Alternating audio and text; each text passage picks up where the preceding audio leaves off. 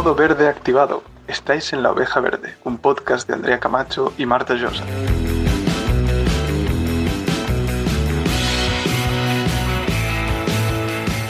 Hola, bienvenidos y bienvenidas un día más a La Oveja Verde. Hoy nos estrenamos hablando de algo que nos podemos encontrar sobre todo en primavera y en verano. Sabemos que la primavera la sangre altera y las aves no iban a ser menos. Algunas especies incluso aprovechan el buen tiempo para reproducirse y en verano tienen mucho trabajo por hacer ya que tienen que sacar adelante sus pollitos. Pero, ¿cuál es el problema y qué tienen que ver los pollitos de las aves con nosotros? Pues bueno, hay veces que, nos podemos encontrar pajarillos aprendiendo a volar con sus padres y otras no nos podemos encontrar pollos heridos o débiles que necesitan nuestra ayuda. Hoy veremos qué debemos hacer en cada caso y sobre todo qué no debemos hacer. Bueno, Andrea, cuéntanos, ¿qué debemos saber? Hola Marta. Bueno, pues primero de todo es importante que sepamos que no todos los pollitos son iguales. Evidentemente podemos encontrarnos pollos de diferentes especies y además puede que también nos encontremos pollos de distintos estadios de desarrollo. Claro, porque cuando los pajarillos salen del huevo, todos sabemos que son muy diferentes a cuando ya llevan unos días siendo alimentados y han crecido, ¿no? Y les han nacido las plumitas. Exacto. Podemos distinguir tres fases o estadios del desarrollo de los pollitos. Tendríamos, por ejemplo, cuando el pollo sale del huevo, es un recién nacido, no tiene plumas y depende totalmente de sus padres. Luego pasa a ser un emplumado. Los emplumados, como bien dice el nombre, tienen plumas, pero son muy pequeñitas, las están desarrollando, por tanto no vuelan y siguen siendo alimentados por los padres. Finalmente, antes de ser adultos, los pájaros son volantones, es decir, que son pájaros que ya tienen plumas, realizan vuelos cortos y torpes, la verdad. y se mueven con mucha agilidad, van saltando. Y es importante tener claro en qué estadio se encuentra el pollito que nos hemos encontrado, porque vamos a ver que esto puede cambiar la forma en que tenemos que actuar cuando nos lo encontramos. Venga, pues empezamos. Andrea, ¿cuál sería uno de los casos? Vale, pues en el caso que nos encontremos un recién nacido o un emplumado, lo primero que haremos será buscar el nido. Si lo encontramos, lo dejaremos allí con mucho cuidado. No os preocupéis por el rechazo parental, porque no tendría que haber ningún problema porque lo cojamos un momento y lo dejemos en el nido. Incluso te da tiempo a sacar una foto y divulgar una buena obra, sobre todo para que se entienda que lo primerísimo de todo es buscar el nido, no llevárnoslo a casa. Así que el instinto paternal o maternal lo dejaremos para otra ocasión. Si no vemos el nido, tendremos que desarrollar nuestras bases arquitectónicas y construir una especie de nido, o lo que nos salga, cerca de donde lo hemos encontrado. En los dos casos vigilaremos desde la distancia si los padres vuelven y lo alimentan en las siguientes dos horas. Si es así, ya estará seguro. Si no, llamaremos al 112. Perfecto, Andrea. Pues ya sabemos qué hacer si un recién nacido o un emplumado eh, está en el suelo. ¿Qué pasa si nos encontramos un volantón? ¿Y cómo sé yo que es un volantón? Vale, pues un volantón, como hemos dicho antes, es un ave que tiene plumas, aunque las tiene un poco desaliñadas, vamos a decir, y no vuela del todo bien. Los padres todavía le están alimentando. Y bueno, así que según cómo nos puede recordar a nosotras adolescentes.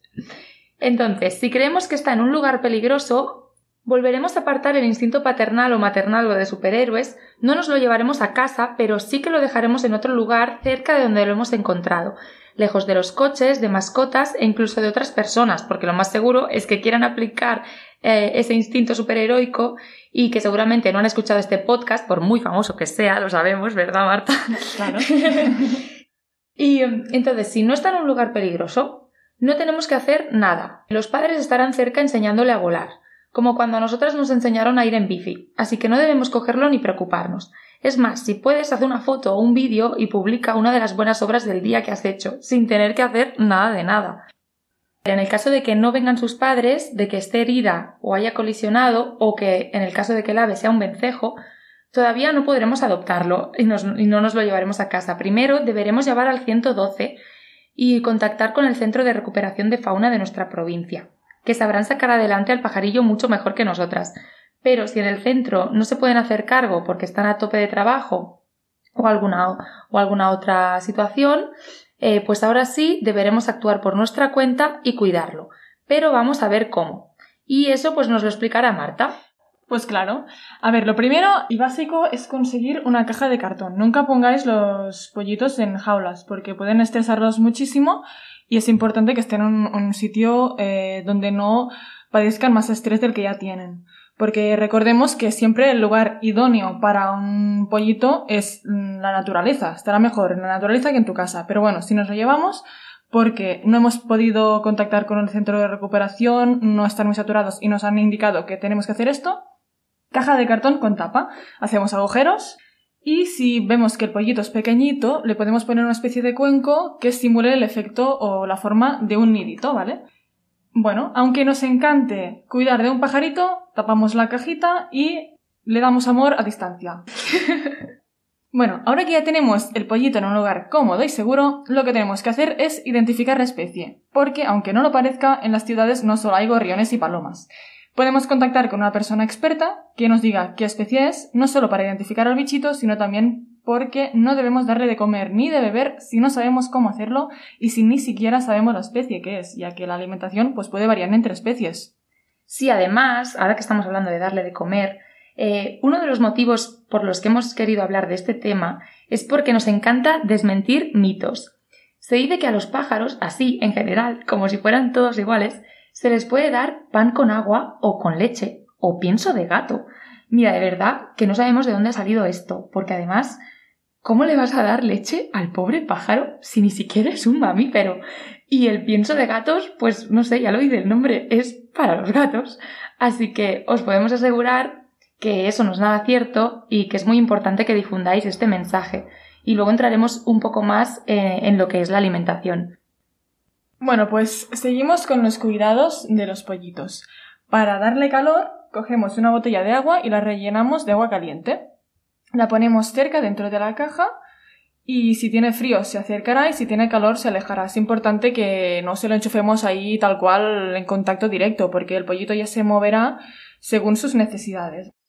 Para hidratarle, pues necesitamos un vaso de agua tibia con un poco de azúcar. Una vez que el ave entre un poquito en calor, debemos hidratarla con mucho cuidado. Desde el vaso, con un cuentagotas o con un dedo, sacamos una gota y le dejamos la gotita en la punta del pico. Cuidado con las narinas, que son los orificios nasales. Veremos cómo abre y cierra el pico para beber. Después hay casos más específicos que es necesario conocer. Si nos encontramos con golondrinas, aviones, vencejos o estorninos y hemos llamado al centro de fauna y no se puede hacer cargo, es muy importante seguir todas las indicaciones anteriores, todo lo que hemos comentado, y sobre todo no darles de comer cualquier cosa, ya que son aves insectívoras, comen insectos. En el caso de que nos encontremos un vencejo en el suelo, lo tenemos que recoger sí o sí, porque los vencejos nunca se posan en el suelo, incluso se reproducen en el aire, así que imaginaros. Si es un pollo, los padres no podrán ir a buscarlo, y si es un adulto seguramente habrá colisionado o algo le pasa. Claro, el primer problema viene cuando no sabemos identificar un vencejo, Así que no os preocupéis que dejaremos una foto en Instagram y en Twitter para que lo podráis identificar.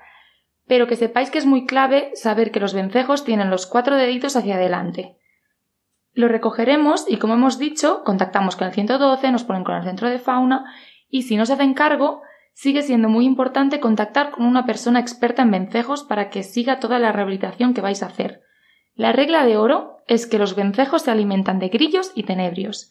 Esto se tiene que guardar grabado a fuego. Es muy importante para ellos, para su alimentación. Sabremos que el vencejo está listo porque tiene el plumaje en buen estado y se mueve ágilmente. Entonces ya cuando lo veamos listo, pues para liberarlo, otro mito que vamos a desmentir es que no se tienen que lanzar al aire. Lo llevaremos a un sitio alto y dejaremos que se vaya. Pues sí, bueno, esto último, ¿no? La puesta en libertad, que es lo más chulo de todo. Y que por mucho cariño que le hagamos cogido al pollito, es muy importante liberarlo. Es una especie silvestre, como hemos dicho, no es una mascota. Y bueno, incluso pues podéis hacer un vídeo para difundir el mensaje.